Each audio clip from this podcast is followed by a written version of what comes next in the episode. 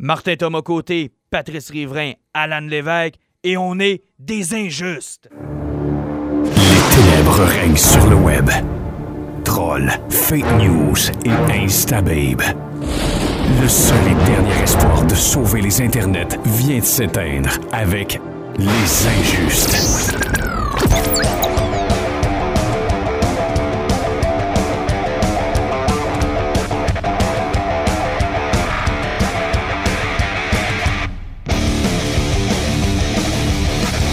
Salutations, salutations à tous. Un, ép- un épisode des Injustes un peu spécial ce soir parce que, évidemment, on est à une semaine et quelques jours de d'Halloween. Oh yeah! Et euh, c'est une fête, euh, ben, on peut pas passer à côté. Puis on sait qu'il y a beaucoup de podcasts d'horreur, il y a beaucoup de gens qui parlent d'horreur. On a essayé de nous donner notre propre twist. D'abord, on a envoyé euh, le seul gars qui avait du temps pour aller au cinéma aujourd'hui voir Halloween. Alan, bonjour. En plus, le seul gars qui avait travaillé au-dessus de 60 heures dans sa semaine. Fait qu'on lui a dit, on va y rajouter un petit deux heures et quart. Il est capable de le prendre. là. Il a rien. Là. Il est jeune d'abord. Bon, j'étais à moitié mort, c'est que j'en ai profité pour relaxer toute la journée. J'ai écouté trois films, c'est que j'ai été Bon. hyper non productif, mais productif en même temps. Bon, ben, tu vois, il s'est bien préparé, Pat. euh, Puis nous, ben, regarde, de- du haut de notre connaissance universelle, nous pourrons Mais parler de d'Halloween. un, on parlait d'horreur, je partais à moins 10, ça fait que je me prenne du rattrapage un peu. petit marathon. Fait qu'on va essayer de donner notre twist, puis manquez pas ça, on va parler avec Samuel Archibald, qui est enseignant donc euh, en culture populaire, on va dire ça comme ça, à l'Université de Montréal. Euh, pas l'Université de Montréal, l'Université du Québec à Montréal. Faut pas mélanger les deux, je vais me faire taper sur les doigts. Et euh, on va jaser de, de zombies. On a le goût de jaser de zombies 50 ans après la sortie de Night of the Living Dead de George A. Romero. On va revenir sur son œuvre, mais aussi sur l'héritage de son œuvre. Puis je sais, Pat, que c'est un segment que tu avais hâte, euh, que as hâte de faire. ça Oh s'en oui. vient, sois patient, ça s'en vient. Mais euh, avant de se lancer dans notre spécial Halloween, juste vous dire que on va revenir avec notre épisode, nos épisodes un peu plus réguliers, mais là, on voulait vous gâter pour euh, cette fête bien spéciale-là. Mais juste avant, je veux qu'on parle un peu de Netflix et de nos amis les super-héros. Euh, là, euh, écoute, moi je le vis à ma, ma job, je vous en parlerai pas, mais euh, je suis en plein milieu d'une transaction. Je commence à comprendre les aléas d'une transaction et comment ça fonctionne. C'est pas facile et c'est compliqué pour tout le monde. Et là, je sens qu'on en a une belle preuve. Sérieusement, en 7 jours, la hache a été bien aiguisée puis bien affûtée, puis elle est tombée deux fois solidement. De un, on va parler de Netflix et de ses shows. Peu importe la qualité de ses shows, le nombre d'annulations qu'on a déjà vues là, sont affreusement minimes. Même euh, leur série d'horreur qui avait sorti au début de tout, là, euh, là, 7-8 ans, en même temps que la première saison de House of Cards, c'est quoi? C'était Hemlock Grove? quelque Ouais, une affaire genre? comme ça. Euh, il avait réussi à faire ça trois saisons avant d'essayer de l'annuler, puis pourtant, là, il y avait 12 personnes qui l'écoutaient par saison. T'es généreux. Mais c'est ça, c'est que Net- Netflix est reconnu pour jamais annuler. Leur série de Marvel allait plutôt bien quand même. Il y avait Je quelques pense que l'ensemble allait bien. Il y a déjà eu des catastrophes pires que ça. Effectivement, sauf que au moment où ce que Iron Fist saison 2 sort, où ce que tout le monde, tu sais, il y a eu des louanges par rapport à la saison parce que, tu sais, je l'ai écouté, je vous en ai parlé de toute façon des puis podcasts. t'avais hâte au troisième. Oui, effectivement, la parce qu'au vrai des pas, puis la saison avait une super bonne évolution. Quelques semaines, la semaine passée, ils nous annoncent, on met H dedans. Là, tu fais comme, OK, tu fais comme, c'est- particulier. Je veux bien écrire qu'Iron Fist, euh, il- la première saison n'était pas facile, puis Defender l'avait pas beaucoup aidé. Puis c'est pas le, le super-héros le plus connu non plus. Effectivement, là. là, tu fais comme, OK, mais euh, Pourquoi? Parce qu'on sait que Daredevil saison 3 sortait, ben, il est sorti hier vendredi cette semaine. En le plus, c'est 19. un drôle de timing. Là. Euh, ils ont fini de tourner Punisher saison 2 qui sort à la fin de l'année. En production, normalement, on est supposé avoir Jessica Jones 3, mais sauf que c'est en production avec des gros guillemets. C'est que là, tu fais comme, OK, ils ont annulé Iron Fist. Tu fais comme, OK, c'est-tu Disney qui est là? Tu fais comme, je vais laisser le doute. Une semaine après, jour pour jour, là, sept jours, Comme dans le, le cercle. là. Luke Cage, Luke Cage tombe. Là, là, tu fais comme, OK, Luke Cage vient de tomber. Pourtant, c'est une, série qui avait eu des bonnes critiques sur ces deux saisons. Euh, Le monde a souvent parlé de lenteur dans, dans Cage, mais le monde n'a jamais dit de catastrophe. C'est une série qui a des bonnes critiques. Là, tu fais comme, pourquoi? Là, le monde qui font comme. Là, là c'est là qu'on embarque dans le monde des spéculations, puis qu'est-ce qui se passe avec Disney ou pas? Disney a dit ça nous appartient pas. Netflix peut faire ce qu'ils veulent avec, mais Disney a toujours un. Ils ont du poids, puis quand ils décident Mhm. de bouler quelqu'un, là, ils vont le boulier comme il faut. Oh, Puis là, tu arrives, là, là, là, on commence à spéculer. Ah, c'est parce qu'ils veulent, ils veulent faire euh, Heroes for Hire. Ils n'ont plus le droit de partir rien de nouveau. Disney passe son propre service de streaming. Comment veux-tu qu'ils partent quelque chose de nouveau maintenant? Légalement, je suis pas convaincu qu'ils Donc, peuvent. ta théorie, c'est quoi? C'est que Disney veut rapatrier tout ça sur son service de streaming? Euh, puis pas juste ça, c'est parce que tu as vu que la raison qu'ils ont donnée avec Luke Cage? Non. Différence artistique. Et euh, différence artistique, ça dit-tu quelque chose avec ce que Disney a fait dans les 3-4 dernières années? Chez Disney, ce n'est que ça. Que ça. Colin Trevorrow, tu vas prendre euh, Lord et Miller, tu vas Les, prendre les deux gars sur Solo. Solo, tu vas prendre tous les conflits qu'ils ont eu dans les dernières années, c'est toujours différence artistique. Quand Disney Différence de vision. dé- décide de faire son bully puis de tasser quelqu'un un grand coup d'avocat par un coup de poing d'en face, c'est une différence artistique. Hum, Ce n'est pas là où on veut aller. Exactement. Donc, euh, as-tu l'impression qu'on a forcé Netflix à fermer tout ça puis on va rapatrier ça de notre côté?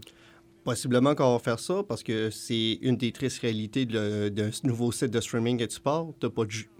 Il faut que tu faut que aies du contenu. Faut que tu aies Il du faut que tu aies quelque chose. faut que tu aies quelque chose. Là, présentement, ils ont juste le Mandalorian. Euh, le DC Streaming a réalisé qu'avec euh, une seule série qui roule avec un épisode par semaine, C'est invivable. c'est invivable. Ça fait que, en plus, qui a été possible ailleurs dans le monde, tu es obligé de t'associer avec Netflix en partant. Exact. Puis vu que Disney, là, ça a été confirmé avec Fox en plus, parce qu'il faut jamais oublier ce, point-là aussi. Les coups de hache sont tombés au moment où, ce que légalement, l'achat de Fox est tombé. L'achat de Fox a, été accepté. Bizarrement, les shows de Netflix commencent à être annulés. Puis le calendrier des sorties s'est mis à. Parce qu'effectivement, parce que toutes les sorties Disney et ben Fox sont confirmées jusqu'au mois de février. Après ça, il n'y a plus rien qui est confirmé. Exact. Exact. Donc, euh, avec Netflix, est-ce que c'est la même chose qu'elle Puis ils peuvent bien te mentir, ben, pas te mentir, mais te dire ce qu'ils veulent. Tu sais, quand tu dis ça leur appartient, ils feront ce qu'ils veulent. Tu sais, moi, je connais des transactions, je ne donnerai pas d'exemple, où on nous a dit rien ne va changer. Puis, tu sais, du moment où la transaction est approuvée, oh, tiens donc, ploum, des boîtes à surprise qui sortent de partout. Puis des. Tu sais, t'achètes pas quelque chose pour laisser ça comme ça. En tout cas, moi, là, quand j'achète de quoi, là, c'est bien rare que je le laisse dans la tablette bien emballé, puis je fais, j'y toucherai pas, là. Puis je vais laisser le vendeur venir chez nous sans leur faire, leur faire le facing, là. Ça marche pas de même, là. Quand je l'achète, c'est à moi, j'en fais ce que je veux, je veux le déballer, je veux l'utiliser, je veux le lire, je veux le, je veux le faire jouer, je veux m'amuser avec. Bon, même affaire quand je me déballe.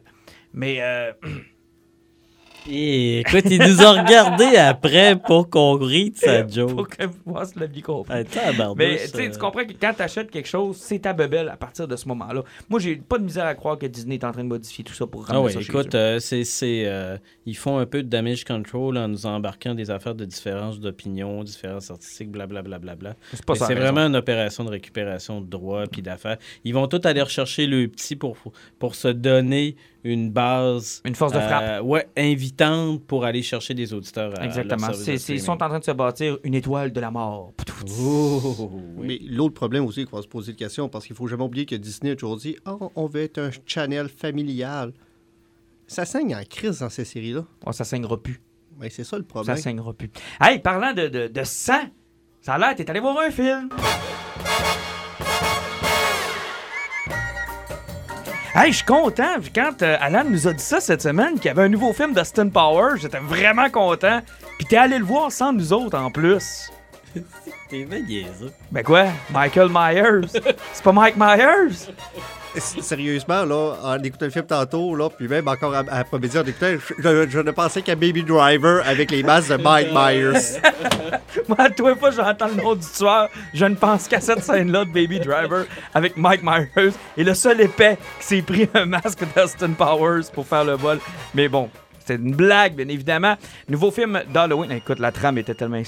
La trame est, est géniale. La trame est superbe. Au moins, tu aurais pu sortir la, la trame de John Carpenter d'Halloween aussi pour te réchapper. Oui, mais je vais la sortir pendant qu'on euh, pendant que tu vas faire ton introduction tranquillement, pas vite. Là, je vais essayer de me reprendre pour la trame. Mais euh, bon, on parle de Mike Myers, mais évidemment, cette semaine, c'était la sortie euh, du nouveau Halloween dans une nouvelle mode toute hollywoodienne, c'est-à-dire. Bon, euh, ça vous prend maintenant un- une encyclopédie pour savoir où est-ce que vous êtes rendu, parce que là, il y a des suites qu'on abandonne, il y a des films qui comptent, il y en a qui comptent plus. Euh, on reprend à zéro, on reprend-tu pas à zéro? Pour un nouveau public de cinéma, des gens qui veulent juste voir un film pour voir un film, c'est pas un petit peu mêlant, cette histoire-là? Ben, c'est justement là que rend le génie que Blumhouse a eu en sortant le nouveau Halloween. Ils ont fait Ah ouais, il a eu sorti environ 6 à 8 films après le premier qui ont été. On, OK, on, on va essayer de pas être trop méchant. On va C'est de la crap. Oui, c'était tough, là. C'était tough. Ou t'all- T'allais dire, Pat? En fait, il y en a rien que deux de bons. C'était le premier puis le deuxième. Euh, Le deuxième est correct parce qu'il reprend l'action exactement là où le premier Ouais. se termine. Ouais. Puis comme euh, il y a une certaine génération de gens qui sont pas capables d'avoir des, fins- des films sans fin, où ce qu'on voit pas une véritable fin à quelque chose, ça peut nourrir finalement le, un certain public. Mais pour le 3, 4, 5, 6, écoute, à m'amener, c'est quoi? C'est la fille de la fille qui est là. Écoute, ça devient, euh, ça Mais devient de de toute la façon, crappe. à, là. à un moment donné, même Michael Myers était rendu pratiquement un surhomme. tu Il apparaissait n'importe où. C'était le genre de gars qui fait s'accrocher à une barre, un plafond, puis se descendre un bras tranquillement. tu sais. Un gars fait 220 livres. euh, il y a du torque pour un gars qui est en un asile psychiatrique sans jamais s'entraîner. là. Donc là, en allant au cinéma, il faut oublier le 2, 3, 4, 5, 6, les deux de Rob Zombie, euh, puis tout ce qui s'est fait. Là. Effectivement, c'est parce que tu, on prend le premier film, Mhm. le film fini, t'as un saut de 40 ans. Carrément. Carrément, t'as un saut de 40 Fait que ça efface le saut de 20 ans qu'il avait fait aussi à un moment donné avec euh, Jamie Lee Curtis, là. le Halloween 20 ans plus tard. Ouais, là. H2O.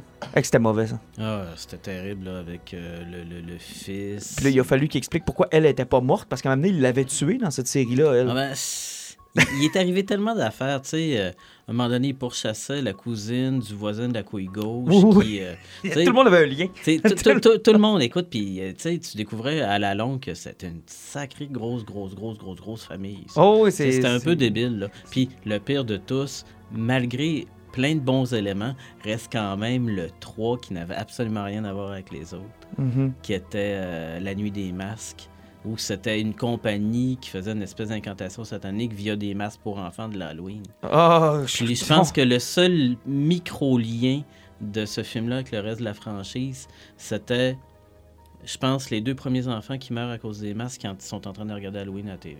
Oh boy, ok, on est loin. Mais là, heureusement, toute la platitude dont vous vient, de, vient de vous raconter, Patrice, vous n'en aurez pas besoin.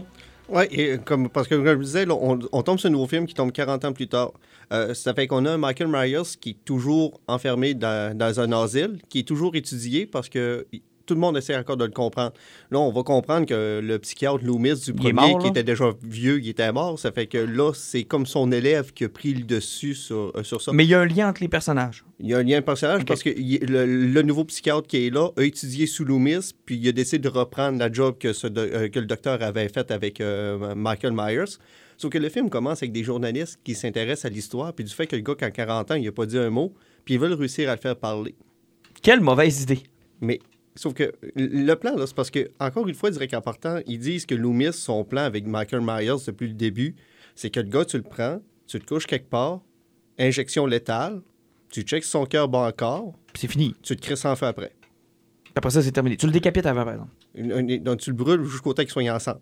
Puis pour être sûr qu'il reste plus rien. Effectivement, ça, c'était le plan de Dr. Loomis, mais jamais personne ne voulait faire parce que le monde voulait comprendre le mal absolu, puis essayer de l'étudier, que, tu sais, il voulait avoir une réaction dans le monstre. Puis c'est pour ça que les journalistes ont essayé de, de le confronter, c'est qu'ils se ramassent dans une cour extérieure où ce que tous les fous les plus fuckés qu'ils ont, ils sont tous dans des petits, des petits carrés de TP. Mhm. Puis le journaliste décide d'affronter Michael Myers avec son masque. Fait que c'est quand même simple comme idée de base. C'est C'est ça, on, on réinvente rien. là. Mais sauf que il ramasse aucune réaction de Michael Myers à part un petit. la tête qui tourne un petit peu. Sauf que le problème, c'est qu'il réveille le mal. Tous les fous qui sont alentour, là, ils virent tellement dingues. Là. Sais, ils diraient qu'en partant, ils font comme. Non, c'est pas juste un meurtrier, comprenez que c'est le mal incarné. Puis Et on s'en ça, va là. c'était tout le génie du film de 1978. Puis ce que je reproche à beaucoup de films d'horreur, on en parlait tantôt en dehors des ondes du podcast, c'est que euh, cessez d'essayer de justifier le mal en Michael Myers. C'est le mal, point. Il a tué sa sœur, il a plus dit un mot après ça. C'est le mal, point. C'est une des manifestations du mal. Un peu comme Linda Blair dans The Exorcist, Origin, c'est une des manifestations du vilain. Point. Ça arrête là. Arrêtez de. Mais moi, c'est ce que je reprochais au film de Rob Zombie, entre autres, où on avait une explication sur pourquoi. Puis là, il faisait des masques en papier mâché. Puis euh, c'était pas difficile sa vie. Puis blablabla. Bla, bla. Mais on s'en sacre. C'est le mal. Il est là. Il tue du monde. Point. Puis pour une fois qu'on a un tueur qui n'est pas traumatisé par rapport à sa mère, là, si on fait référence à Voorhees, on à Bates. Exact. Exact. On, on sort vraiment rien que c'est c'est un psychopathe totalement, là. Puis ce qui est le fun avec le nouveau film qui a sorti, là, Halloween, c'est que direct quand tu commences le film, tu as la même intro qu'en 1978 avec les lettres orange lettres, avec la citrouille qui est là, mais la citrouille se reconstruit parce que c'est c'est comme. euh, c'est que ils ils gardent ça, puis tu as toujours la trame sonore de John Carpenter qui est là, c'est-à-dire cette trame sonore de trois notes, mais qui va de plus en plus vite si c'est plus stressant. Le, fameux clavier 1978, c'est parfait, ça. Mais c'est parfait. Donc, euh, on, on part avec ça. Puis, encore une fois, tu as Michael Myers qui va réussir à s'évader. Parce qu'il a encore la brillante idée de vouloir le changer Mhm. de prison. C'est que. Ah, ça, ça devrait, il devrait arrêter de faire ça. Mais, mais sauf qu'au pire, là, si tu veux pas une jinxer, là, changez pas de prison à la journée de l'Halloween. là.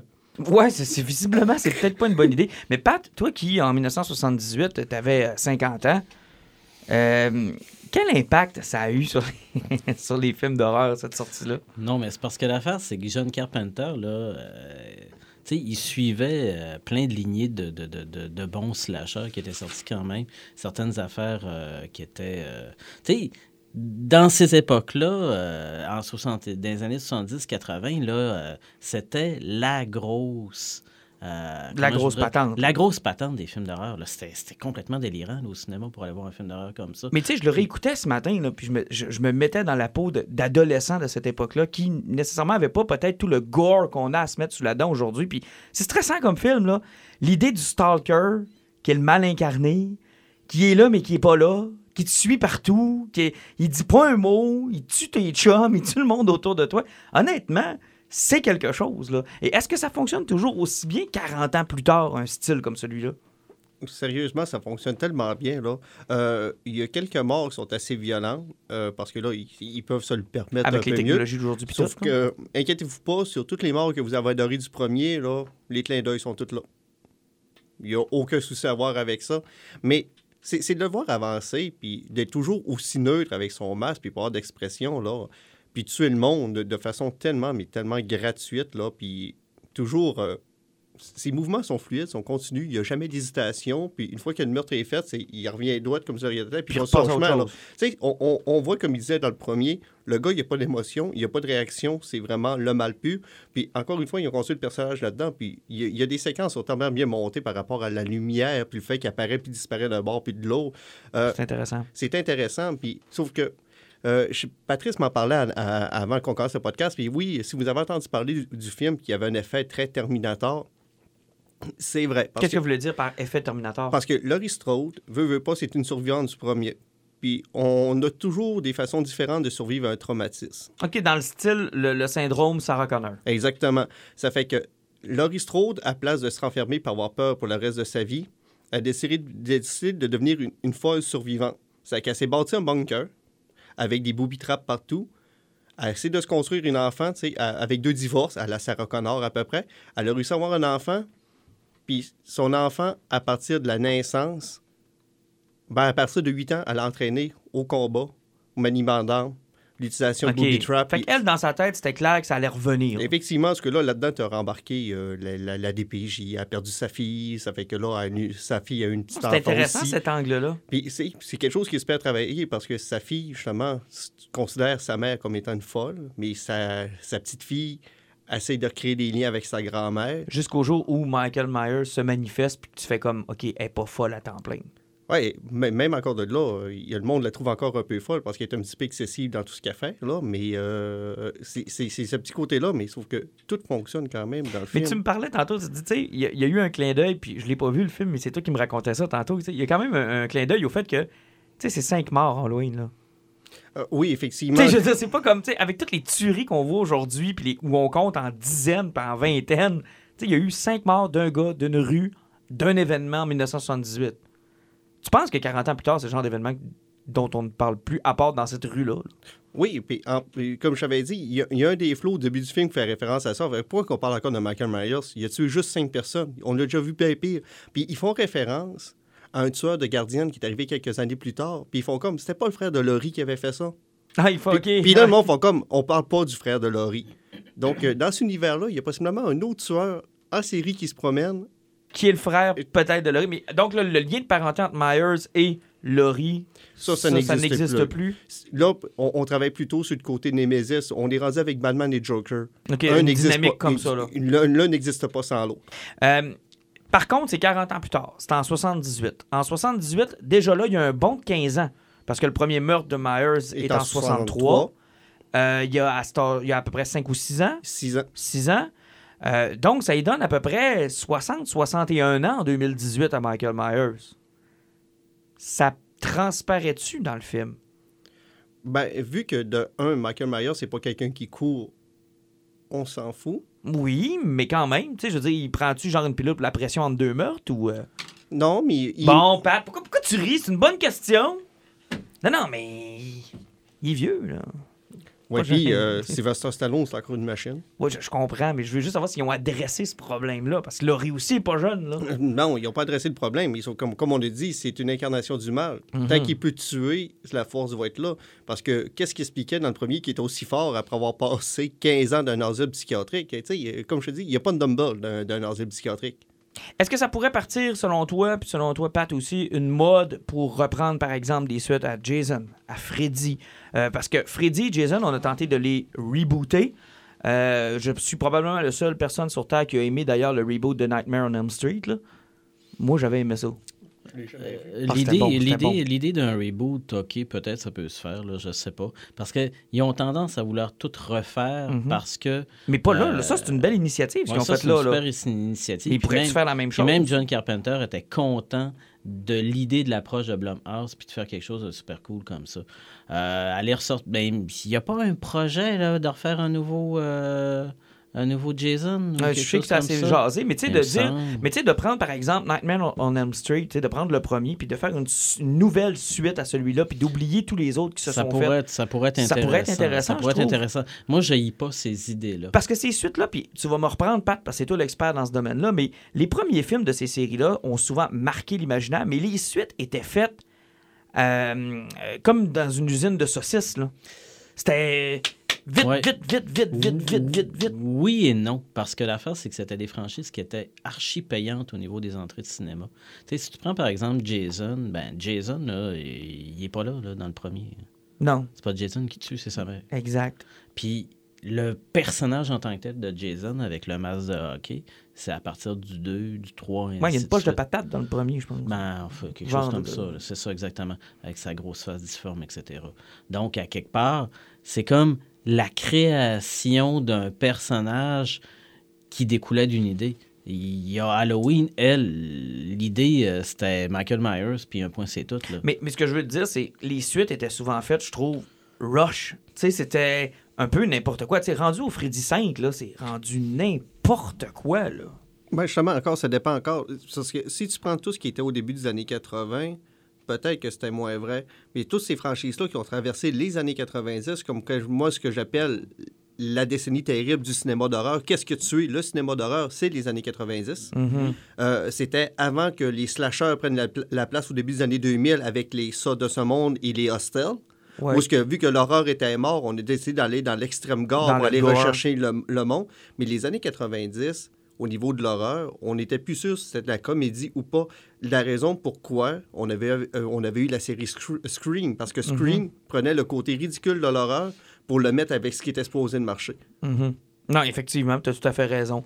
Mais maintenant, c'est intéressant de savoir qu'on peut retourner dans ce genre-là, le filmer peut-être d'une façon différente, ou tout simplement de, de le garder comme il était à l'origine dans les années Ben, 80. c'est parce que Blumhouse, justement, ça a été le génie de leur affaire. Ils ont compris qu'est-ce que c'est de l'horreur. C'est pas de l'argent. C'est de la qualité scénaristique. C'est des endroits clos. C'est de l'ambiance? C'est de l'ambiance. Ça fait que y a les autres qui ont dit on n'a pas une scène, on va travailler sur ce que c'est l'horreur, puis on va repartir le mode, la mode. Parce que souvent, ce qui est difficile avec les concepts d'horreur, je- moi, je, je trouve qu'ils ils ont le même problème que les films d'espions.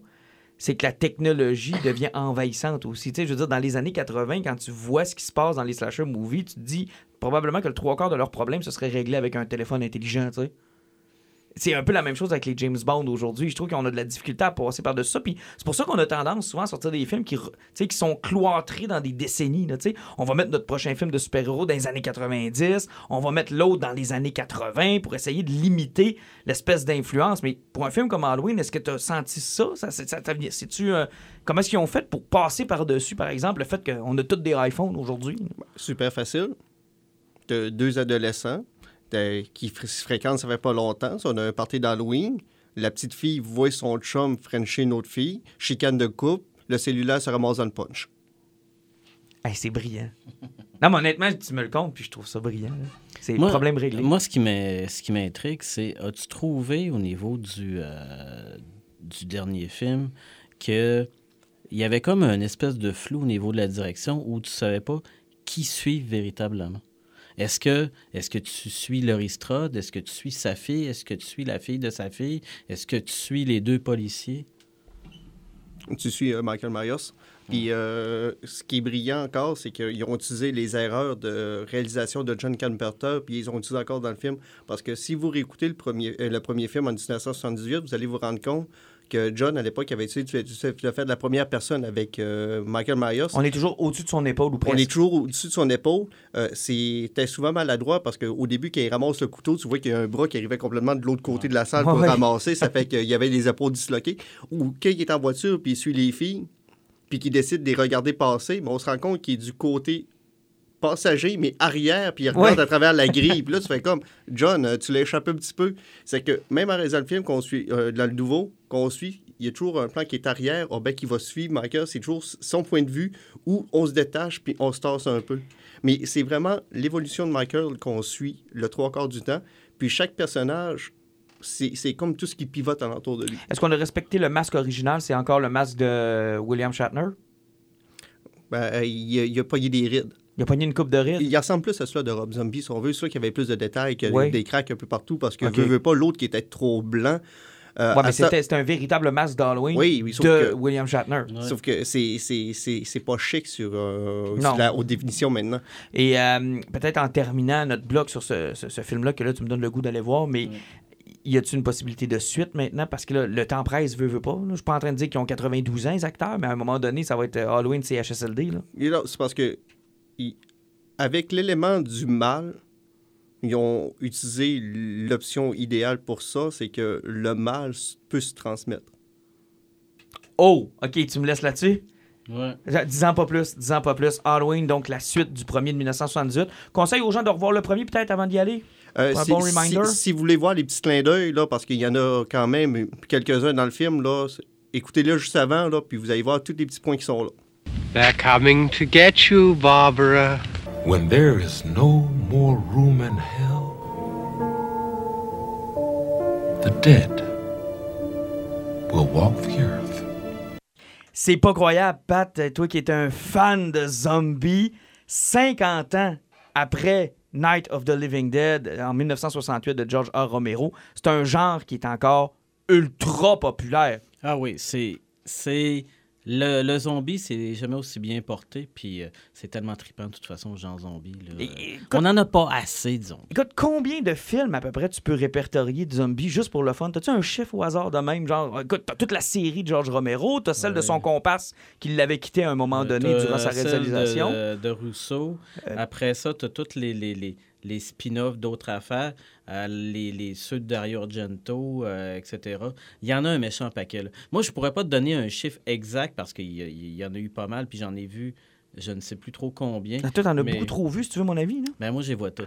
Même, même, ceux, euh, même ceux avec des moutons. Ah oui, il y en a eu avec des moutons. il y en a eu Écoute, avec- euh, oui. c'est ça, là. Moi, je les vois toutes. Écoute, on, on s'est invité quelqu'un de spécial, en fait, euh, quelqu'un, un spécialiste en la matière, en culture populaire, écrivain bien connu dans la région aussi, euh, professeur à l'UCAM, Monsieur Samuel Archibald. Bonsoir. Bonsoir, les gars. Hey, 50 ans de zombie. Là, tu vas me corriger tout de suite. Euh, Oui. Le zombie tel qu'on le connaît, c'est-tu George Romero qui l'a inventé ou on, Oui. a, on peut Oui. revirer? Oui. Ouais? Oui, oui, c'est c'est- ben, c'est ce qu'on accorde. Déjà, quand on parlait d'importance, vous parliez d'Halloween tantôt, là, on, parle, on parle de films influents. C'est peut-être dans le cinéma d'horreur, euh, Night of the Living Dead, il n'y a pas grand-chose pour accoter ça, là, parce que là, on parlait de chiffres. Moi, j'ai pas fait de décompte officiel, mais c'est au-dessus. de- Je sais que pour avoir bisouné sur Wikipédia un peu autour de ça, là, c'est au-dessus de 400-500. Là, si t'embarques les, les Espagnols, les, les, les, Italiens d'une certaine époque, il y en a eu en s'il vous plaît des films de zombies. Puis le film, tu sais, le zombie moderne, c'est vraiment ça. C'est-à-dire, Romero, il a comme installé, c'est le blueprint. Là, c'est c'est un peu vraiment la, la base. Avant ça, il y, a, il y a des films de zombies un peu, mais c'est le zombie vraiment des Caraïbes, c'est le zombie euh, haï- haïtien. Et il y a quelques films un peu plus vieux que, que, que, que, que la, la, Nuit des Morts Vivants où tu voyais comme Carnivals of Souls, que vous avez peut-être déjà vu, que Oui, tu voyais oui, des, oui, des fantômes un peu zombies sur les bords, mais t'avais, c'était justement, c'était dans une rêverie, tu sais, c'était dans un film de, de, de tu sais, que c'est le premier film avec comme punch, sais, c'est c'est un rêve à la fin, Carnival Oh. of Souls, mais c'était pas toute la bébelle, alors que, tu sais, dans, dans Night of the Living Dead, t'as tout d'un coup le côté, les zombies qu'on sait pas pourquoi ils se réaniment, qui sont anthropophages, qui sont cannibales, hein, t'avais pas ça dans le, dans le folklore haïtien, les zombies peuvent être un peu dangereux parce qu'ils ont un mauvais maître, mais ils mangent pas le monde. Donc, l'idée que les zombies mangent le monde, l'idée que les zombies sont une menace de, de, de, de, masse, là, tu qui sont, qui sont hyper nombreux, et l'idée que les zombies peuvent mourir juste d'une balle dans la tête, bon, tu sais, quand on détruit leur cerveau, tout est installé dans le film de Romero. Puis c'est ça qui va être, tu sais, quand tu regardes l'influence, il y a des, on a, on a joué avec la formule, on a fait courir les zombies, on a fait, tu parlais des, des, des moutons, on a fait, on a, on a niaisé avec ça, mais c'est quand même incroyable de penser que sur 5, 6, 600 films de zombies qui existent, il y en a probablement, à mon avis, 60-70% qui respectent pratiquement à la lettre la formule de, de Romero, puis la vision du zombie qui est Ouais, installée il, a dans un- il a- ça, il a imposé un modèle qui est tellement fort que les gens veulent même pas en déroger. C'est ça, exactement. C'est-à-dire, ça nous parlait tellement fort, c'était tellement, on dirait, probant, ça marchait tellement bien. Puis, oublie pas une affaire, on parle de films. Oublie pas les jeux vidéo non plus. À partir des années 90, à partir des premiers Resident Evil, c'est devenu un méchant du jeu vidéo par excellence aussi. L'influence, elle est énorme. là. Oui, Romero, quand il est arrivé avec cette Mm. idée-là, c'est comme quand Asimov avait fait la loi de la robotique où le robot ne pouvait pas attaquer l'humain. Ça, ça l'a. Ça l'a émis des règles, puis c'est ça qui a, qui a donné le ton aux gens. là. C'est fou. là.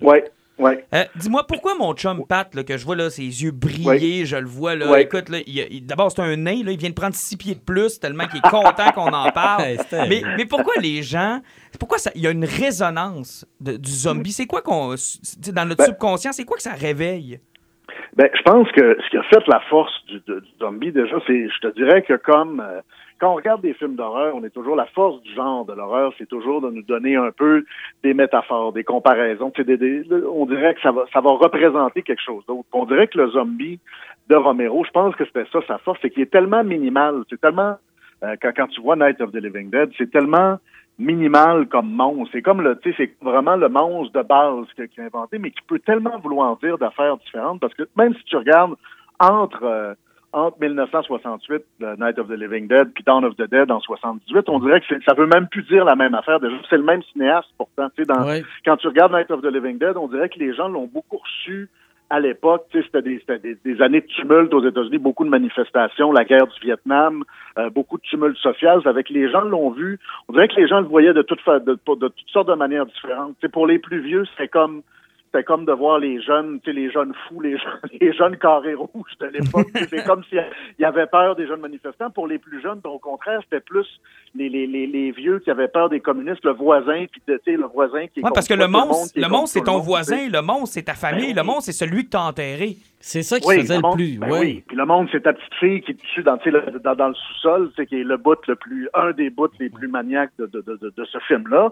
Tu sais, ça fait que ça, c'est- on dirait que ça, ça a tout de suite une portée. Les gens le prennent tout de suite. Puis bien sûr, ça à quoi on revient tout le temps. hein. Un des premiers héros noirs du cinéma, de l'action, du cinéma d'horreur, ben, du cinéma de tout Ouais. court euh, américain.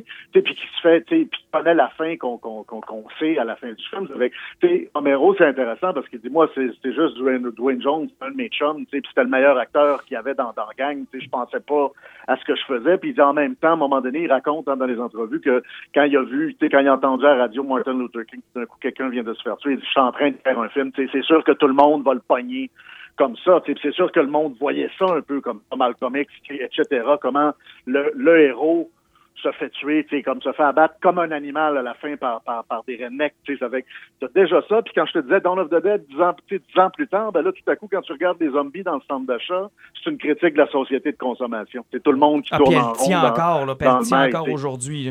Effectivement. ouais, puis- puis, puis même dans Ouais. le film de Romero de 1968, je dirais qu'en partant aussi en, en créant la base de tout ce qui était les, les zombies, il avait créé aussi la haute polémique dans le monde des zombies, c'est que dans un apocalypse, le pire ennemi, c'est pas ton ennemi, c'est l'être humain en mode survie. Oui, tout le temps. hein. Ça, c'est ça, c'est. Ça, je pense que c'est le modèle qu'on a repris. Quand tu vois les grandes reprises, là, quand les zombies, parce qu'il y a des époques, c'est drôle, quand tu fais l'histoire du film de zombies, il y a des grandes époques puis des petites époques, c'est-à-dire, à un moment donné, ça revient. tu sais. Puis la dernière fois que c'est revenu en masse, là, ça fait une, ça fait une secousse qui nous ont pas quittés, mais la dernière fois, c'était comme avec les films de Danny Boyle, là, 28 Days Later, puis Exact. 28 Days. Puis là, quand tu voyais, ben là, tout d'un coup, c'était les zombies qui couraient, tout ça, son bras s'ostiner jusqu'à la fin des temps.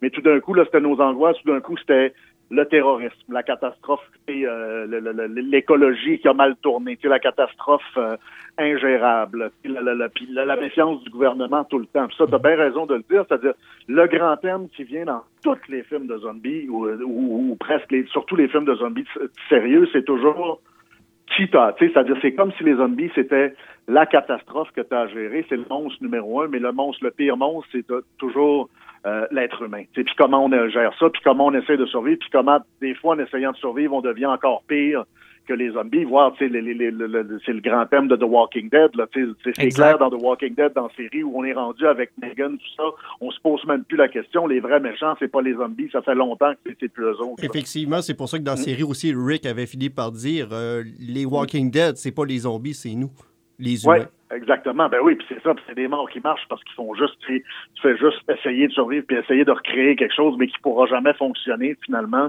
Puis puis attendre, attendre ton tour, puis attendre de découvrir une affaire euh, plus épouvantable. Tu sais, je pense que c'est vraiment ça la première du zombie, c'est qu'on dirait qu'à chaque époque on réussit à la ramener, puis on dirait qu'on a toujours une grille de lecture différente qui va faire qu'il va y redevenir pertinent. Mais je t'amène, je t'amène quelque chose de fou. Là. Y a-tu une part de fantasme là-dedans aussi que dans tous les scénarios d'horreur qu'on connaît, c'est probablement celui qui est, j'aime pas dire le mot plausible, là, mais on, on, tend Ouais. vers- on cherche l'être humain à travers le temps pour, pour avoir étudié en histoire un peu. On, on cherche Ouais. toujours notre apocalypse et on a toujours l'impression qu'on va vivre la fin du Mm. monde. Mais tu sais, Mm. celle qui nous guette probablement le plus, c'est celle de perdre le contrôle de notre monde. Parce que c'est ça aussi les Ouais. zombies, hein. C'est perdre la Ouais. télé, perdre la radio, c'est perdre le, le- le contact avec la réalité, perdre notre besoin de consommation, c'est d'être en mode survie. Tu sais, c'est- il y a un Ouais. peu aussi de. Ouais. On a peur parce que c'est probablement le plus plausible des scénarios.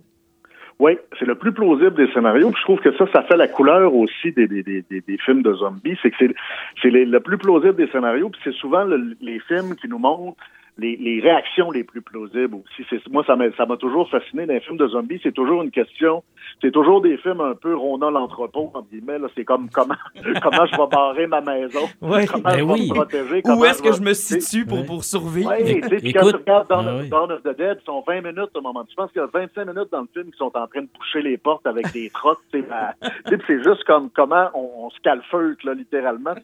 C'est- vraiment des problèmes pratico-pratiques. Là. Oui, puis Quand tu- on, on a déjà fait ça aussi. Tu sais, t'arrives là, puis tu te promènes, t'es au Canadian Tower, puis tu dis, ouais, je pense que ça serait le spot idéal.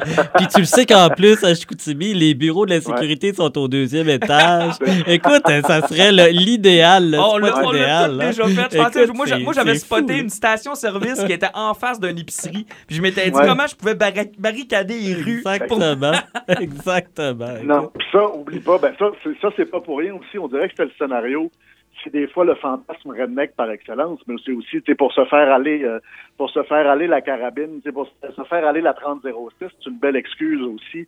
Puis moi, je me rappelle quand j'étais, tu sais, il y avait beaucoup d'ados quand je voyais ces films-là. puis C'est drôle que vous disiez ça, mais j'avais exactement le même genre d'idée. Moi, avec un de mes bons chums avec qui on a regardé ces films-là, c'était de dire comment est-ce qu'on s'arrangerait s'il y avait une, une- une épidémie de zombies. Puis, tu sais, les guides de survie en territoire zombie. Ah oui, oui, de Max on a Brooks, beaucoup ouais. pris ça aujourd'hui, Ouais. tu sais, de- le côté pratico-pratique de l'affaire, tu sais. Puis moi, j'ai toujours aimé, ça m'a toujours fait rire, c'est là-dedans qu'ils disent, euh, disent, euh, des, des, des lames, t'as pas besoin de recharger ça, là, tu sais, ça fait qu'arrêtez de penser, arrêtez de penser 12, pense machette, puis pense hache, ça, ça va mieux. Ouais, Mais moi, surtout, pratique. dans, dans notre guide de Max Bush, je pense que j'aime beaucoup, c'est la dernière page qui dit Oubliez pas que ce guide-là, c'est juste pour tuer le temps d'entendre mourir. Ouais, Parce que t'as aucune chance de survie. Oui, c'est ça, c'est ça. Ben oui, là, parce que, tu sais, c'est- ben, dans beaucoup de films, c'était bien fait dans le livre, puis c'était intéressant dans le film World War Z aussi, là, que j'ai pas Ouais. adoré par ailleurs, mais c'était là, c'était beaucoup le zombie comme Euh, je trouve que c'était une belle tentative. C'est, beaucoup de zombies quasiment comme insectes. Là. Ça va tellement vite. Là, quand ils sont à Jérusalem. euh, tu sais, Ah oui, oui, le mur, part, là. T'en as un qui rentre, là, tout d'un coup, t'en as 800 l'espace. tu sais, C'est vraiment une, une prolifération comme un, un virus. Puis c'est un problème qui est essentiellement mathématique. Là. T'as beau dire, ah oui, ça, ils ont beau pas aller vite. Ben, dans ce cas-là, ils sont plus méchants, ils sont plus rapides. Mais même s'ils sont lents, même s'ils sont, ben, même, même si tu peux faire le tour, tout ça, ben, veux, veux pas, ils se multiplient plus vite que toi.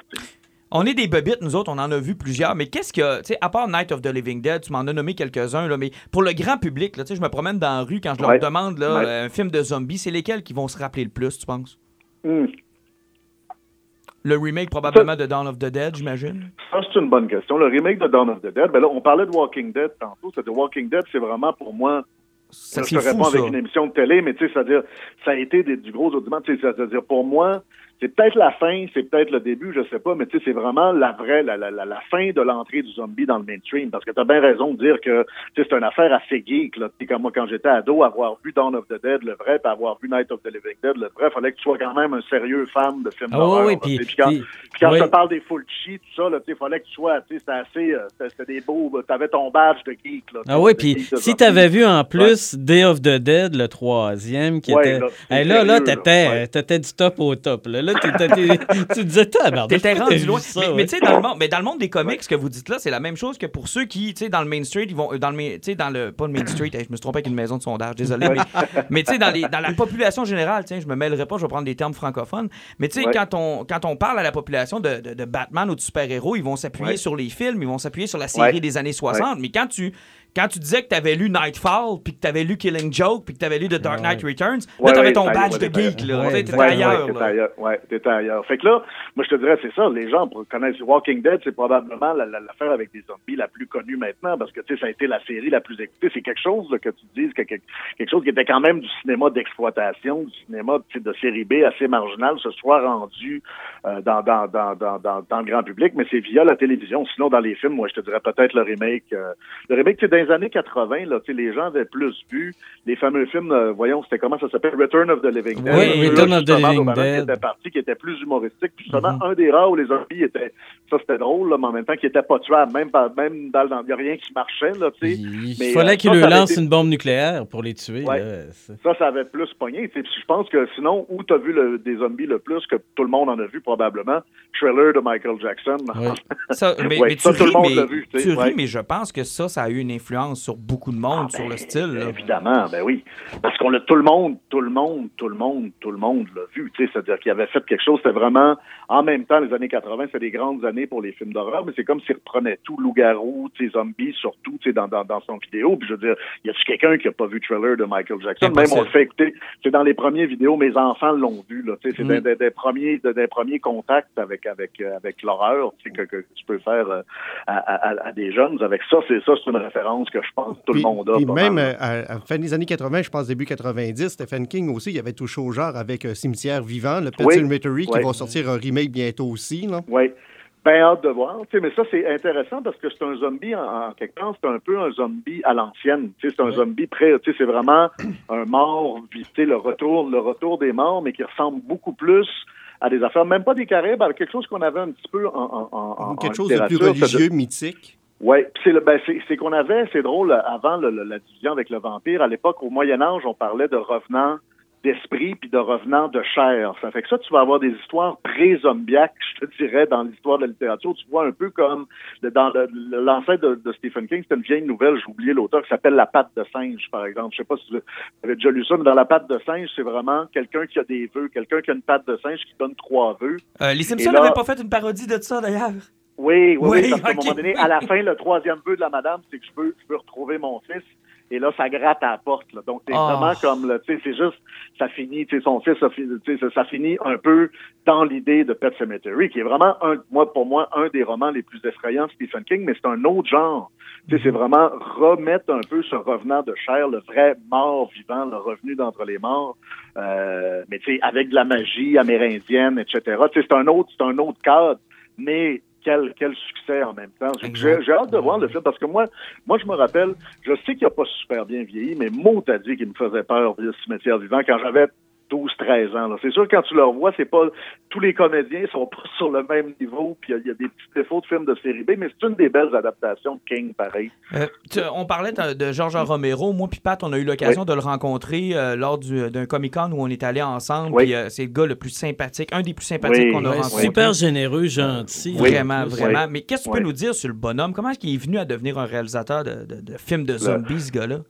Ben, ce qui- était, ce qui était assez fou à l'époque, c'est que ce gars-là, c'était quelqu'un qui faisait, euh, qui faisait essentiellement du cinéma commercial. Tu sais, il était basé à Pittsburgh, c'est un gars de Pittsburgh, tu sais, puis euh, donc il faisait du cinéma publicitaire dans, dans son groupe. Puis c'est assez, euh, c'est assez fascinant, c'est-à-dire qu'à partir du moment où il y a l'idée de, de, de Night of the Living Dead, c'est un film qui ont tourné quand même sur deux, trois ans. C'est fou comment ils ont réussi à cacher ça quand même, parce que tu as l'impression que ça a été tourné presque en temps réel, là, tellement Dans la même soirée. documenté dans la même veillée, c'est ça. Alors qu'ils ont tourné ça, ils, tu ils allaient chercher de l'argent, puis ils recommençaient, ils arrêtaient. C'est vraiment un, espèce de, phare, de film phare du cinéma indépendant. Ça a été fait avec des, bouts de ficelle. Je pense que lui-même, c'est-à-dire quand ça sortit, puis ça, on a tout cet effet-là. Je pense que ça a été l'effet original je pense que ce l'est encore aujourd'hui. C'est que c'est un film qui on- tu penses que ça va rire. Tu penses que, tu sais, parce que c'est en 68, déjà c'est en noir et blanc. Ça a l'air d'un peu d'un film de, de, de monstre, euh, tu sais, un un peu, un peu niaiseux. Tu sais, puis à un moment donné, ça va ailleurs. Tu sais, ça, ça bifurque. Puis moi, je me rappelle d'avoir été très surpris. À un moment donné, je l'avais écouté avec des amis. Euh, tu sais, il passait à CBC, là, tu sais, à CBS le, le- soir, tu sais, puis on, se l'était mis à la, à- sur écran géant. Tu sais, mon chum avait un projecteur, puis tu sais, c'est ça, tu, tu commences. Puis c'est ça, tu dis, OK, well, they're gonna get you, Barbara. Puis le zombie dans le cimetière, il est pas tellement épeurant, il a même pas l'air mort. Puis Mm. là, à un moment donné, là, quand tu arrives à la, à l'achat de la station-service à la fin, puis là, il mange, tu sais, il mange du foie, là, t'es comme, OK, c'est pas ça que je pensais, euh, puis je pense que ça a été beaucoup l'effet à l'époque. C'est un film qui a gardé pas mal de son efficacité. Et je pense que Georges Romero, c'est assez intéressant parce que je pense qu'il y a toujours eu un rapport, euh, tu sais, c'est arrivé comme par hasard, il y avait eu cette idée géniale-là avec des amis, ça a été lancé, puis à la, à la fois, il y aura toujours été victime, mais à la fois victime assez consentante de ce succès-là et de cette paternité-là. Parce que je pense que, vous, vous autres, on a tous vu Land of the Dead, on a tous vu son Oui. retour au cinéma d'horreur. Puis moi, la dernière fois que je, je l'ai rencontré deux fois, Georges Romero, Georges Romero, puis la dernière fois, la deuxième fois que je l'ai rencontré, c'est il était venu à Montréal faire une, projection de, c'est quoi le tout dernier? C'est Island of the Dead, comment Ouais, il je pense euh, quelque chose comme ça. Diary, ouais. c'est pas Diary? En tout cas, il y en a une. Diary, non, il y en a un après Diary. Ok. C'est Land, il me semble, Non. après. T'as Land, t'as Diary, t'as Survival, puis t'en as un Ah, c'est Survival. Survival. Survival, merci. Ouais. Survival of the Dead. Puis là, tu voyais, à la fois, tu sais, dans Survival, c'était le fun de le voir. C'était un film bien, bien weird, mais tu voyais que lui-même, d'une certaine façon, je pense qu'il avait fini de, de- je pense qu'il avait fini de, de dire ce qu'il voulait dire avec Mm. le, le- le zombie. Puis ça a été bien paradoxal dans sa vie parce qu'il va avoir, ça va l'avoir lancé comme cinéaste. Puis à la fois, ça va l'avoir un peu enfermé, tu sais, parce que tu sais, je il va avoir toujours eu de la difficulté à faire financer des films autres que ces films de zombies Mhm. euh, tout au long de sa vie. Alors que c'est quand même un cinéaste, tu sais, que il a, des, il a fait des films à côté. Ben, moi, j'aime beaucoup Martin, par exemple. Hey, Martin, Martin, c'est génial. Oui, c'est tout un film. C'est ouf que Euh, c'est ouais. louche. Mais, mais dis-moi, Ouais. euh, Samuel, tu es Oui. peut-être plus en mesure de- de- d'analyser ça que moi, mais tu sais, les films d'horreur ont connu un peu la même tangente que les comic books. Tu sais, les comic books des Ouais. années 30 et Ouais. 40 étaient sombres, étaient beaucoup plus proches de ce qu'on fait aujourd'hui Oui, que ce qu'on a vu dans les années 60. Euh, Est-ce que Night of the Living Dead, ça a été un peu justement, après les Universal Monsters, les 1931 Ouais. de ce monde, où ce que c'était beau, où ce que Frankenstein pouvait tuer une petite fille, c'était gore. Frankenstein, en 31. Ouais, Puis il y a eu toute la censure, puis l'espèce de, de frivolité des années 60. Romero, est-ce que son film, c'est justement une cassure avec, garde, c'est assez la censure, c'est assez, on, va, on veut retourner à un genre terrifiant, tu sais? Oui, exactement. Puis ça, ça revient à ce que je te disais un peu tout à l'heure. C'est-à-dire, tu sais, Roger Ebert, le critique de cinéma, racontait ça. Tu sais, à l'époque, euh, quand il est allé voir le film, il avait donné une super critique du film. Il dit c'est un film, c'est un des, meilleurs films d'horreur que j'ai vu, des plus intelligents, etc. Mais, tu sais, c'était à l'époque avant. Justement, cette frivolité-là avait donné naissance à une époque où, justement, tu n'avais pas vraiment de ratings, tu n'avais pas vraiment d'échelle, tu sais, 14 ans et plus, tout ça. Donc, justement, les gens allaient au cinéma, puis des fois, un film d'horreur, c'était devenu tellement, ça avait tellement, ça avait tellement été un genre dégriffé que les gens allaient au cinéma puis amenaient leurs enfants de 8 ans, de 9 ans. C'est pas grave, tu vas voir Frankenstein. Oui, c'était et tout public, là. C'était. Ouais, tout public. Avec là, imagine, ima- imagine amener ta petite fille de 7 ans voir Night of the Living Dead. Lui, il est arrivé avec une brique et un fanal. Ouais, Ça fait qu'en même temps, c'est ça, ça a beaucoup regriffé le, le, le genre. Puis ça, après ça, il y a eu des, il y a eu beaucoup de des suivances. Puis ça a donné, à partir de 68 jusqu'à la fin des années 70, c'est vraiment une période.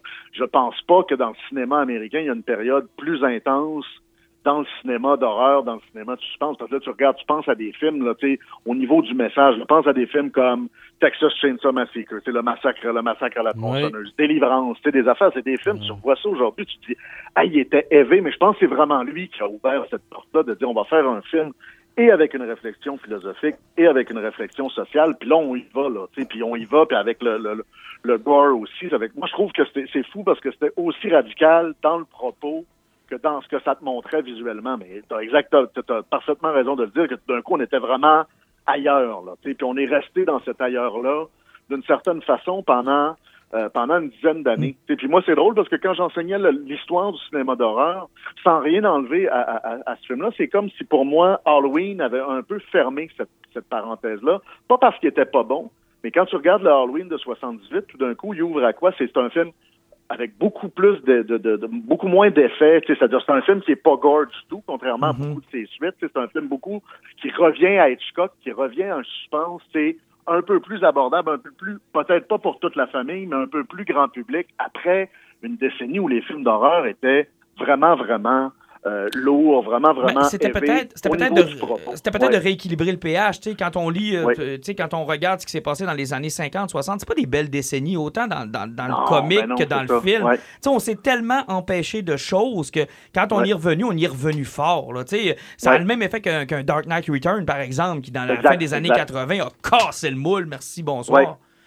Oui, oui, puis c'est ça, puis exactement. Puis à un moment donné, tu sais, as un peu, euh, t'as un peu un rebalancement. Tu sais, quand je dis dans, dans, dans le cas d'Halloween, pour moi, c'était re- c'était de redevenir, revenir à quelque chose qui a donné un peu de film d'horreur des années 80, le, le, le slasher, tout ça, que on Oui, pouvait en faire des chaînes. On c'était c'était un peu plus abordable. Puis t'arrivais aussi comme avec ceux qui, qui, qui adaptaient autre chose comme les réanimateurs de Lovecraft, là, la, Ouais, gang. ouais, c'est. Écoute, là, eux autres, là, là, ils, partaient sur un délire, eux autres aussi. Mais c'est le fun parce que t'étais plus, c'est ça, t'étais plus dans l'imaginaire. Alors, tu sais, des films, quand tu dis, euh, ben, et Night of the Living Dead, puis là, je, je donnais l'exemple, c'est Texas Chainsaw Massacre, là, ça, encore aujourd'hui, tu le fais regarder. Moi, je, le- je, je faisais regarder la séquence du, du souper dans Texas Chainsaw Ouais, Massacre à mes de étudiants. bon des fois, les gens disaient, Monsieur, pouvez-vous l'arrêter, là? Ça à peu près, non, non, mais parce que c'est un film désagréable. Ah sais, oui, à un oui, moment donné, mais- quand, quand tu es dans le business de faire de l'argent avec des films, ben là, si les films sont rendus tellement horrifiques qu'ils sont plus équipables, ben t'as un problème. Oui. aussi. Juste en partant, Texas Chainsaw Massacre, là,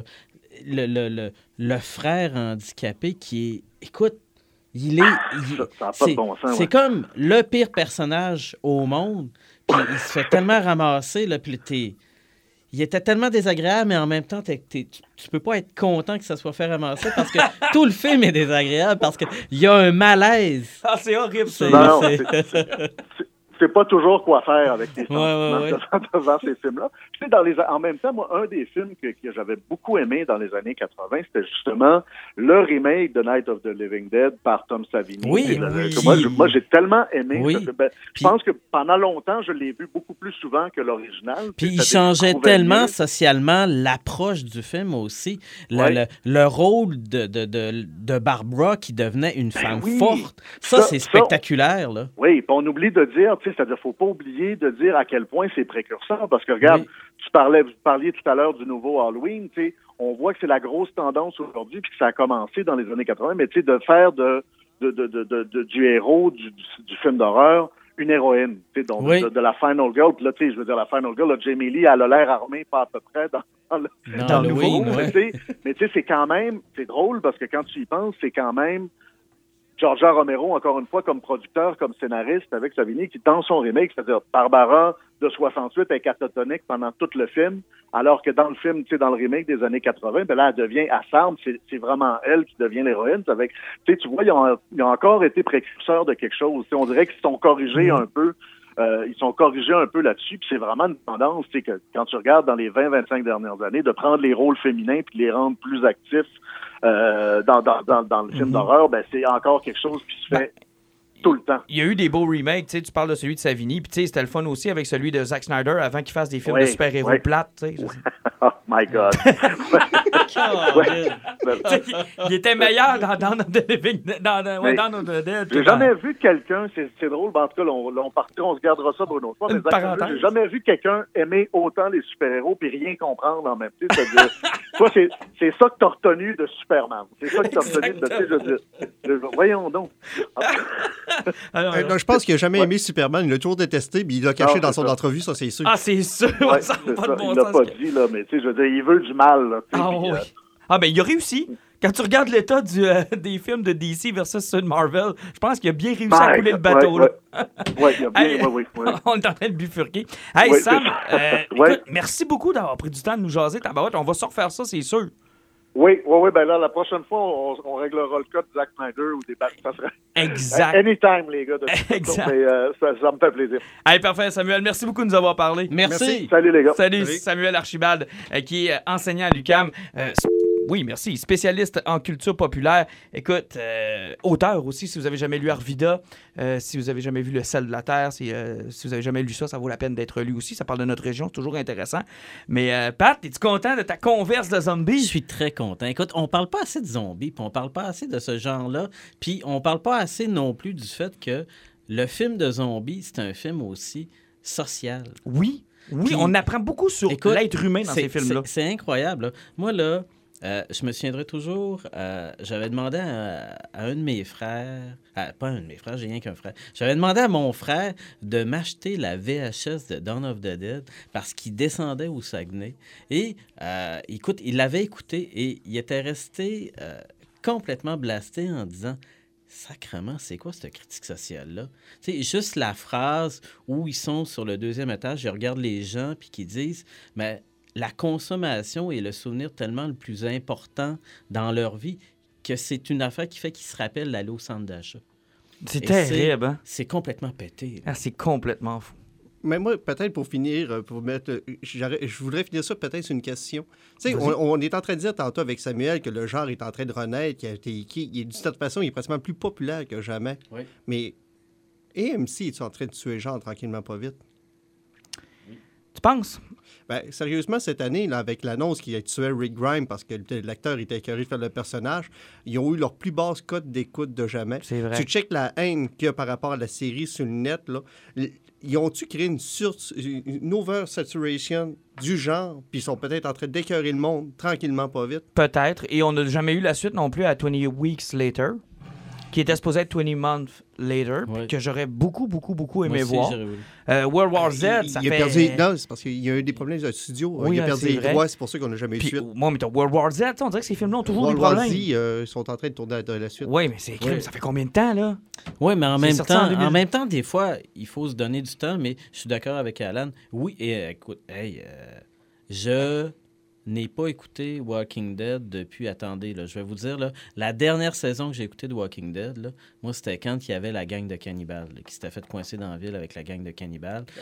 Moi, j'ai arrêté après première parce que j'avais dit à ma blonde, c'est une écoute- série de zombies, pas de zombies, ça Écoute, m'énerve. J'étais tellement rendu que j'haïssais ça, là, que j'haïs toujours autant ça, puis que moi, bon, tu sais, il pourrait tout tuer les personnages. Ça te dérangerait Euh, pas? J'avais tenté d'écouter, là, euh, le spin-off, là. Fears of the Walking Ah, Dead. bon sang. Écoute, je me souviens, j'ai eu un souvenir de Facebook l'autre jour qui me disait euh, Te rappelles-tu ça? Ta, ta, ta, ta, ta. Et c'était une de mes critiques de Fear, of the, Walking, Dead. Puis je disais Mon Dieu, je déteste tous les personnages, ils peuvent tous mourir après le premier épisode. Une affaire de même. là. Puis il y a une affaire que Romero avait faite dans ses films que je trouve qu'il n'a pas été assez exploité. Puis... Parce que Romero était rendu à OK, c'est le fun de, de faire des films sur les éclosions de zombies. Maintenant, faisons des films sur 10 ans, 15 ans, 20 ans après, où on est rendu la situation. Puis dans Land of the Dead, quand les zombies, tranquillement, pas vite, retrouvent des facultés cognitives, Ouais. ré, L'affaire, c'est que lui, il y avait une évolution du mal sans jamais l'expliquer. Exact. Il y avait une évolution aussi de la société parallèle qui se créait, comme dans euh, la gang qui était dans le building. Hey, C'était bon, ça. Qui était... Ça, ça, ça, ça a été un de ses meilleurs, intéressant. Encore là, tu voyais les facultés des zombies qui changeaient puis qui s'en venaient vers C'est ça, chose. là. Ça, c'était... Ça, c'était intéressant. Je trouve ça intéressant. Et pour clore, Alan, parce que tu as toujours le mot de la fin. OK, parce que veux, veux pas, on parle de Jean- Georges Romero. On est une gang de geeks. On se parle souvent de comics. Oui. Chez Marvel, il y a déjà eu une série, je pense, de 18 numéros de George Romero. C'était illustré par Alex Maliv, un dessinateur que j'aime beaucoup, qui avait travaillé sur Daredevil avec Bendis. Une série qui est un must. Si vous aimez le genre, là, c'est du zombie chez Marvel, écrit par George Romero. Oh, ouais, y a-tu beaucoup de numéros? Ça se retrouve à peu en près TP? 18, euh, ouais, les TP doivent se trouver quelque part, c'est sûr. Oh, wow. Euh, T'as-tu déjà lu ça? ça, c'était? Empire of the Dead, c'est ça. Ouais, je l'avais. Ouais, ouais, moi, j'ai, moi, écoute, c'était gare et méchant, là. Tu sais, il était à son top de euh, t'as pas beaucoup, beaucoup de chance. tu sais, c'est tu, euh, tu euh, repousses l'inévitable, hein, euh, Oh, wow, tu wow. repousses l'inévitable tout le temps. Moi, j'ai. Puis j'en ai acheté plein d'affaires parce que, bon, tu sais, Parce qu'il y a du commercial. tu. Autant c'est une critique Oui, sociale de la consommation, mais tu sais, si t'es un fan de zombies, tu vas en avoir du stock. C'est ça. Parce que tu avais Romero qui avait le droit d'avoir l'utilisation du terme dead. Mhm. Puis tu avais. T'avais Rousseau qui était son autre partenaire qui s'était séparé. Ouais, chicané. Donc, euh, l'affaire, c'est que, tu avais comme les deux affaires. Tu avais des trucs de Night of the Living Dead, tu avais des trucs de Return of the Living Dead, tout ça. Fait que tu toujours. Il y a eu une grosse batch avec certains éditeurs qui nous sortaient de la BD de zombies. Puis il y a encore eu. te- Il y a tellement de bons romans de zombies, là. Moi, j'ai eu mon trip là, avec un éditeur, le Panini Books, qui sortait Panini Zombie, là, et j'ai acheté plein, plein, plein de séries, là. C'est l'enfer. là. Il y a des trucs qui sont complètement fabuleux. euh, certains one-shots, des affaires où le mal évolue, etc. Il y a un- une immense qualité littéraire si vous voulez lire du livre de zombies. hein. Il y en a pour tout le monde. Si vous voulez avoir des euh, infos, ben, communiquez donc avec Pat. hein. Il va, il va vous conseiller. Oui. Je vous ai demandé, les gars, de me trouver un film d'horreur qui est peut-être moins connu, mais qui est votre coup de cœur. Je veux pas que ce soit un grand classique, je veux pas que ce soit un... Tu sais, parce que si on fait une table ronde, on va presque tous arriver avec le même film ou les mêmes films, parce que, tu sais, il y en a pas tant que ça, des vrais gros classiques. Mais je vous ai demandé de nous trouver une petite perle, peut-être, que les gens aimeraient peut-être euh, euh, pouvoir se louer ou regarder avant, avant justement, le, le 31 octobre. Je sais qu'il y en a qui sont dans leur 31 jours d'octobre. Je salue la gang de chez euh, Horror Gamer qui ont Oui. changé de nom, là, c'est Fun... euh, Fun de euh, regarder regarder film. jeux- ouais, Fun quelque chose comme ça. film, Ils ça. nous reprendront. Là. Vous vous pluguerez, les gars, en bas, Oui, de- en bas du, euh, du podcast. Mais je sais qu'eux autres sont déjà sur une stretch là, de- de- d'écouter des films d'horreur. Fait que si je vous demandais peut-être, hein, puis je suis curieux parce que Pat, je sais que ça va être bien Ouais. documenté, mais je serais curieux d'entendre Alan. Je serais vraiment curieux. Et j'ai l'impression que je le pogne à l'improviste. Ben, c'est parce que j'en ai juste pas. Comment ça, t'en as pas? T'as pas un coup de cœur d'horreur que tu te dis, regarde ça, ça vaut la peine d'être vu. Vous l'avez peut-être pas vu, ça vaut la peine? Non. C'est un genre que j'aime pas depuis la fin des années 80. T'aimes pas ça? 0, 0, 0. Il y en a pas un que tu te dis, garde, ça, c'est c'est mon coup de Ben, cœur. justement, un des années 80. que Ouais, t'as- tiens. Mais c'est c'est les mêmes que tout le monde a vu. Regarde, les premiers de chacune de ces franchises-là, tu sais. C'est correct, Alan, on le Non. discute. Pat, je t'ai demandé un coup de cœur. Il me regarde avec des yeux assassins. Écoutez, moi, j'ai sorti quelque chose de turbo glow. Moi, ça, j'en On reste pas, dans le zombie. Zombie de Beginning.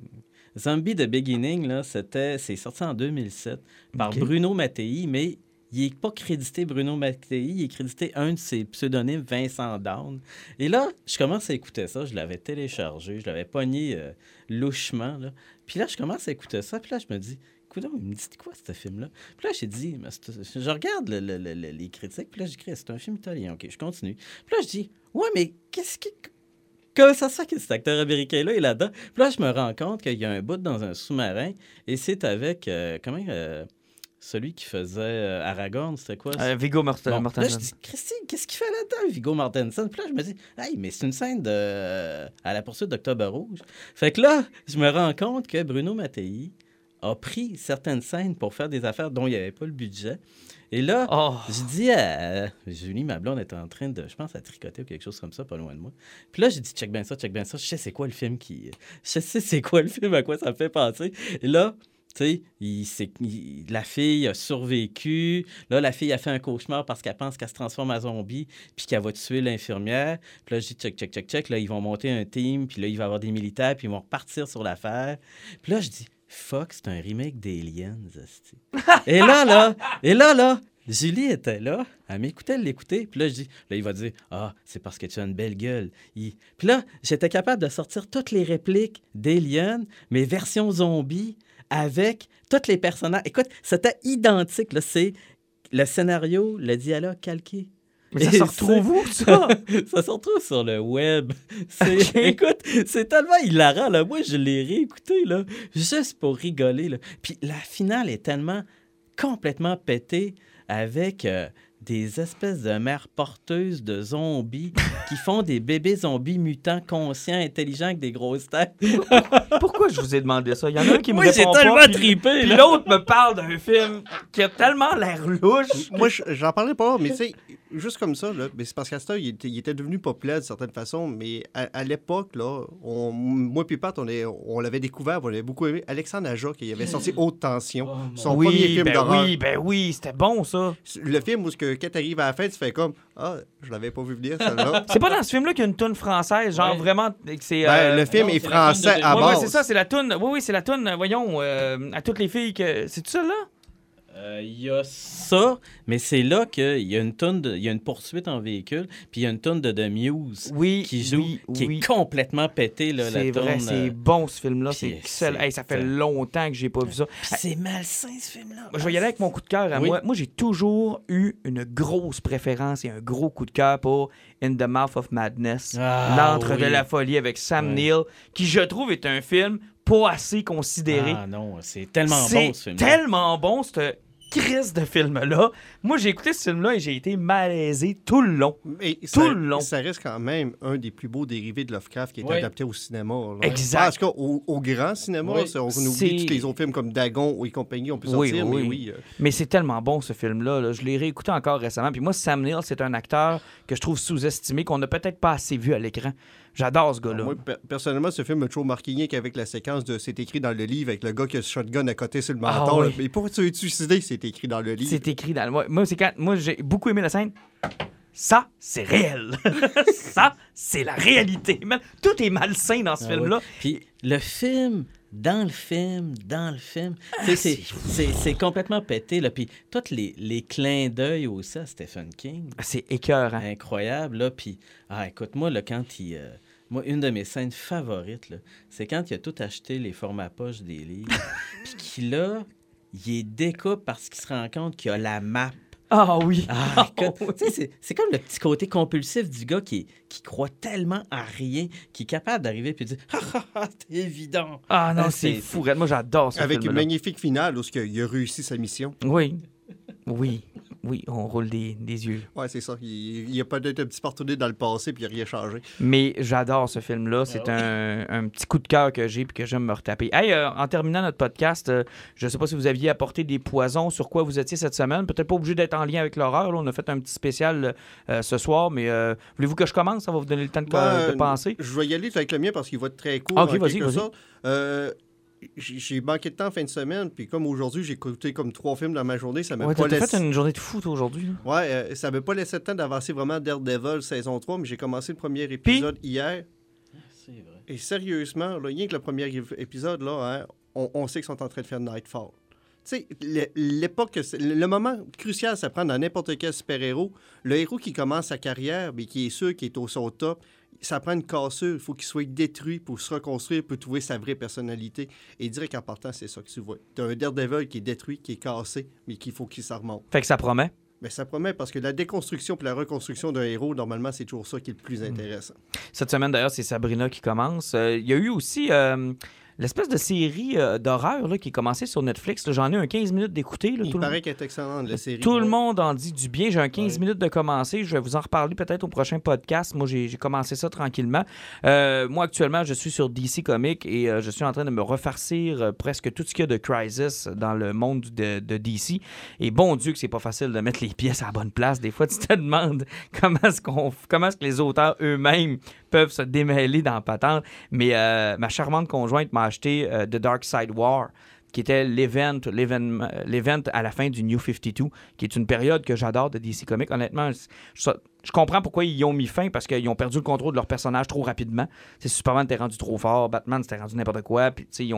Ils sont allés peut-être un peu trop vite en essayant de faire toujours quelque chose de nouveau. Là, ils sont rattrapés parce que dans Rebirth, on a des, des histoires qui sont plus simples un peu. On voit un peu plus à ce que ça ressemblait dans les années 2000 à peu près, là, avant Infinite Crisis. Euh, donc, euh, mais Dark Side War, j'adore ça, sauf que c'est complexe. C'est complexe, mais de voir Batman en être suprême qui connaît tout puis qui sait tout, c'était assez pour me donner une érection. Oui, effectivement, parce que sérieusement, moi, j'avais acheté l'essentiel là, v'là deux, deux Mhm. semaines, puis je l'avais lu, puis le paquet d'informations. On avait trouvé que Batman Metal, là, c'était. C'était complexe, là. là. C'est quelque chose. Ah, c'est quelque chose, mais c'est parce qu'il faut que tu aies lu Crisis on Infinite Earth, il faut que tu aies lu Zero Hour Crisis avec Parallax. Tu te souviens de ça, Pat, dans le temps, c'est quoi, c'est des années 90 à peu près ça? Ouais. Euh, quand euh, Al Jordan devient complètement fou, puis à la fin du procédé, il devient le spectre, dans le fond. Ouais. Euh, faut que tu aies lu Infinite Crisis, faut que tu aies lu Final Crisis, faut que tu aies lu Flashpoint. Pas juste ça, juste comprendre le principe des New Gods avec les foutus motorbox, là. Ah, c'est compliqué. Moi, oh, j'ai aucune idée c'est quoi, puis à chaque fois que je dis ici, il m'emmène toujours ces affaires-là, puis à chaque fois, je fais comme, Mais t'as pas eu le moniteur puis l'anti-moniteur, c'est quelque chose aussi, là. ouais, ouais, en tout cas, il est sorti, je sais pas trop où, l'antimoniteur. C'est mais- compliqué en tabarouette, ça là aussi. Là. Mais reste que j'apprécie beaucoup Dark Side War, puis j'aime beaucoup le, le focus qu'on a mis sur Wonder Woman, qui est un personnage que j'apprécie de plus en plus chez DC. Je trouve qu'on l'utilise très bien, autant dans les films que dans les bandes dessinées. Puis c'était un personnage qui était, moi, je trouvais sous-utilisé pendant de, de nombreuses années. Elle était juste genre un guest star plus souvent qu'autrement.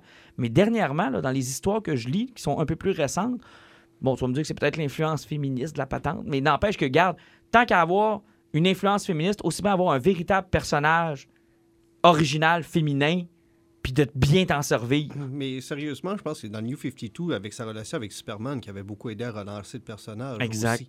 Exact, exact. Ça avait attaché un peu plus de. de- comme elle apparaissait peut-être un peu plus longtemps dans les bandes dessinées. Il y avait Oui, peut-être plus de relations. Puis ça faisait une, re- une relation qui était plus crédible aussi pour Kal-El, Oui. avec quelque chose, qu'une femme qui était Parce son que- égale. Parce qu'au début des années 2000, Wonder Woman, c'était souvent Oh, great era. Puis là, elle arrivait, puis elle défonçait quelqu'un. Puis c'était fini. Tu sais, il y avait, elle, elle manquait un peu de personnalité dans les années 2000. Là, elle est un peu plus complexe comme personnage, puis je trouve ça intéressant ce qu'ils ont fait avec. Puis on termine avec toi, Pat. Moi, c'est. euh, ben, on a fini la deuxième saison de Westworld qu'on n'avait pas. euh, Ah avait oui, pas que j'ai toujours pas commencé. Tabarnouche, que c'est bon. T'es encore on, bon? parlait, on parlait de personnages féminins forts, importants. là. Il y a tellement de bons personnages dans cette série-là. là. Euh, c'est spectaculaire. Ça se passe tout de suite, tout de suite, tout de suite. là, tout de suite après la première saison, la fin de la première saison. Comme Last Jedi. Hmm. Tout de suite, à- je, passerai- je vais passer par-dessus. Et on suit un peu pourquoi ça a dérapé, qui a fait quoi en manipulant quoi et jusqu'où c'est allé. Par moment, tu te questionnes, tu te perds un peu. Euh, T'arrives à. Il y a des personnages que tu arrives, tu te dis, mais pourquoi ils sont là depuis le début, eux autres? Et tout d'un coup, en une demi-heure ou en un épisode, tu arrives, puis là, tu te dis, ah ben fuck. Depuis le début, il y a tant de, d'hôtes ou de, d'invités qui sont touchés par ces événements-là. Puis tu te rends compte comment est-ce que la boucle temporelle, parce que tu es comme sur plusieurs temps en même temps, Mhm. c'est écœurant. C'est, c'est de la maudite bonne science-fiction intelligente. J'ai tripé comme un malade. Mais tu t'es pas senti vexé, comme le cas la deuxième saison est sortie, avait eu beaucoup de critiques parce que dans la première saison, le monde s'est mis à monter des forums pour essayer de comprendre tout ce qui se passait puis démystifier le tout. Puis le monde se sont comme sentis floués parce qu'ils sentaient moins que les éléments étaient cachés puis il y avait moins d'introspection puis de recherche puis de spéculation et de conspiration à se monter, à, à moins que tu sois un auditeur qui aime ça, moins se casser la tête puis vivre une histoire.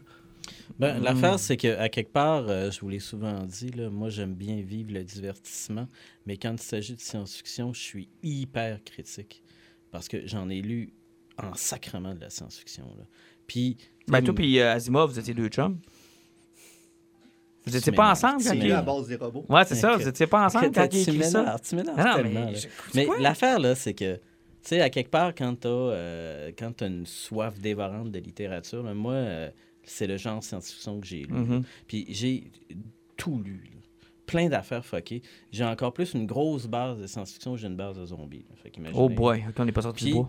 l'affaire, c'est que quand tu as un récit qui est finement apporté, puis que même si par moment tu as des lenteurs ou tu as certaines lacunes dans ton scénario, puis que tu arrives, puis que tu vois pourquoi ce personnage-là a, a gravi de telle manière, puis qu'il y en a un qui spéculait sur quelque chose. C'est ça le problème aujourd'hui de la télévision ou du cinéma, c'est la surenchère de spéculation. Tu t'imagines quelque chose en pensant que comme tu le partages et que tous Ça les autres trolls de la Terre spéculent avec toi dans la même direction, que tu penses que c'est ça qui est, Ça devient la réalité. Et là, tu arrives, puis là, tu es tellement fâché que tu.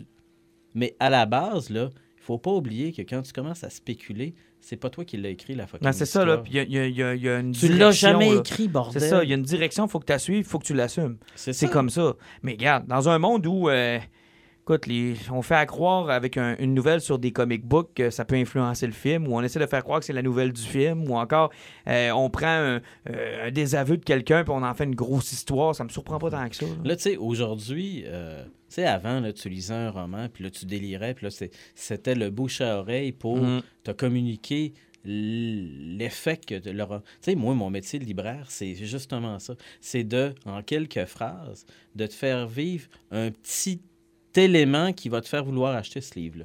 Exact. Donc, j'utilise pas les réseaux sociaux pour aller chercher les critiques du livre. là. Puis parfois, le livre, je l'aurais pas lu, moi, mais je suis capable de m'en faire une idée en parlant du style, en ayant écouté quelque chose ou en lisant quelques lignes en diagonale du Mhm. livre. Je suis capable de me donner une idée approximative de qu'est-ce que ça peut apporter à un genre pour un type de lecteur. Puis c'est pareil à ça aujourd'hui. Les réseaux sociaux ont tellement influencé maintenant l'idée qu'on se fait de quelque chose que ça dérape toutes sortes d'affaires. Messieurs, je vous laisse aller là-dessus. Oui, Et on se retrouve dans un prochain podcast dans un format un peu plus usuel. oui, à un la peu prochaine. plus normal.